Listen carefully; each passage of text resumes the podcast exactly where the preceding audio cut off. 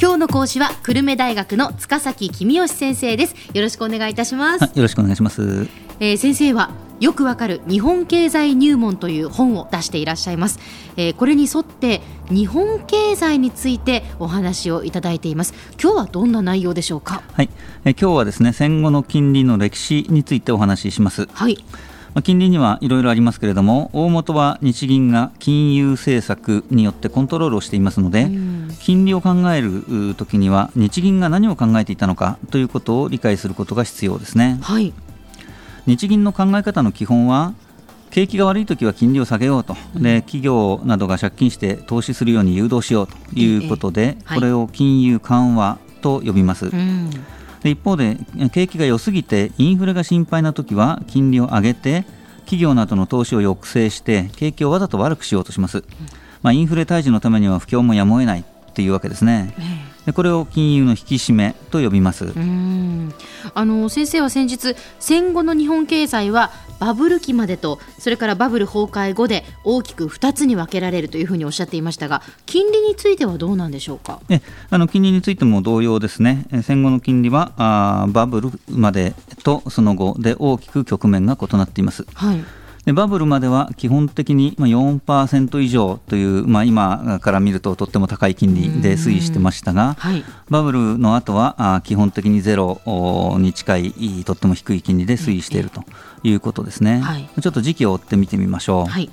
戦後の復興期から高度成長期まではあ資金需要が非常に強い時期でした。うんまあとにかく借金をして工場を建てれば必ず儲かるというふうにみんな考えていたわけですから、ええ借り入れ申し込みがあ銀行に殺到してたわけですね。はい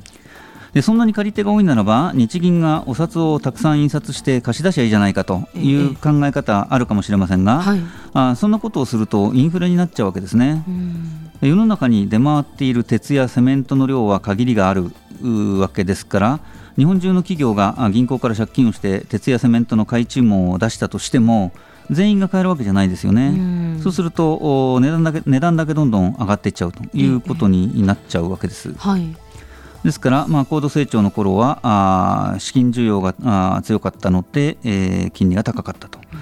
で高度成長が終わるとどうかというと工場を建てれば必ず儲かるっていう時代ではなくなったので、うん。あの資金需要は減ったんですけれども、ええ。それでも金利はそんなには下がりませんでしたと。はい。でそれはなぜかというとおまずう1973年とお79年にい石油ショックがありまして、ええええ。えーインフレになりましたと。はい。で日銀はインフレを抑えるために金融を引き締めました、まあ、金利を高くしましたと、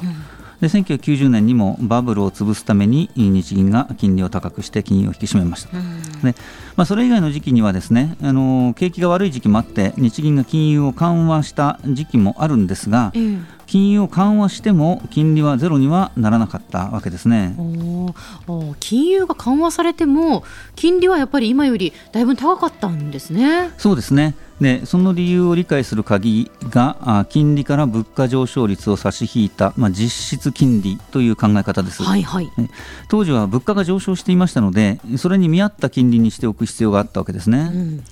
バブルが崩壊するまでは物価はあ上昇を続けていましたから金利をゼロにしなくても実質金利を低下させることが可能だったあということですね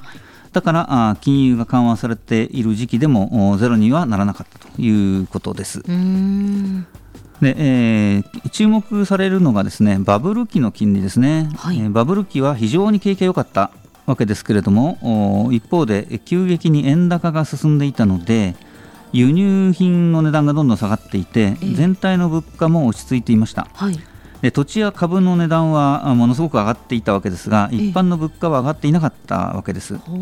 でそこで日銀としてはあーまあ、当時としては低い金利のままで、えー金融の緩和を続けることができましたと。まあ後から考えるとですね、えーええ結果としてえーこの時日銀が金融の緩和を続けていたあことでバブルが拡大しちゃったんだよというようなことがあ言えるわけですが、まあ、当時の判断としてはあーしょうがなかったんじゃないのっていう意見もあってですね、まあ、日銀が失敗したっていうのはちょっとかわいそうかなって、まあ、いろんな議論があります。うーんバブル崩壊後の金利についてもいろんな議論があります、はい、でバブル潰しの時に日銀は金融を引き締めたんですが、うん、バブルが崩壊をし始めてからも金利の低下は時間をかけて慎重に行われました。はい。日銀がバブルの再発を恐れていたからですね、でまあ、結果としては景気が非常に悪くなったり地価が大きく下がったり金融危機が起きたりしたわけですからこれも後から考えれば当時の日銀は慎重を過ぎたよねっていうふうに思えるわけですよね。後から考えればですねバブルってのは一度崩壊すると、もう一回膨らむってことは考えにくいんですけれども当時はバブルの再発を心配している人が非常に多かったので、まあ、日銀もそれに影響されたんじゃないかなと言われてます。まあ、でもやっぱこう、本当こういうのは難しいでしょうからね。そうですねでその後はそのいわゆるこうゼロ金利政策って言ったりもしますけど金利がそのゼロ近辺で推移しているっていうことなんですか？はいそうですねバブルの崩壊後は景気がずっと悪くてインフレの心配も全然ありませんからバブルが再発しないことを確認した後は日銀はずっと金融緩和の姿勢を続けていますと。それでも景気は回復しなかったので日銀はまあ金利をゼロにしてでさらに量的緩和政策というんですけども、金利がゼロになってもなおかつ大量の資金を貸し出し続けるわけですね。はい。えー、そこまでしたけれど景気はあんまり良くなりませんでしたと。おあまり効果がないんですね。銀行もですね不況の時っていうのは企業が赤字なので、うん、えー、こんな赤字の会社貸して大丈夫かなって慎重になります、えー、なので金融緩和の効果が出にくいんですね。で、えー、最近ですねここ何ヶ月かはあ金融の緩和が円安や株高を通じて景気を回復させる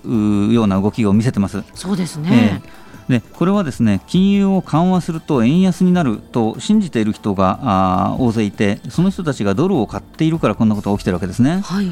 で金融政策の新しい効果として、えー、注目されているわけですけれども、はい、まあ、この点についてはまた別の機会にお話ししたいと思います。はい、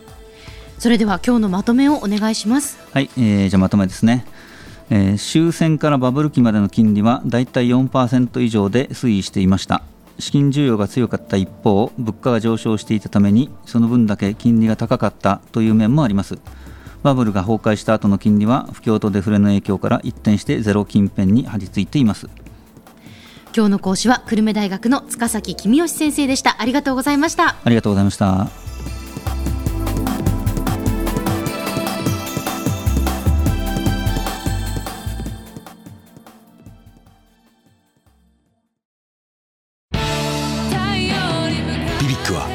州で生まれ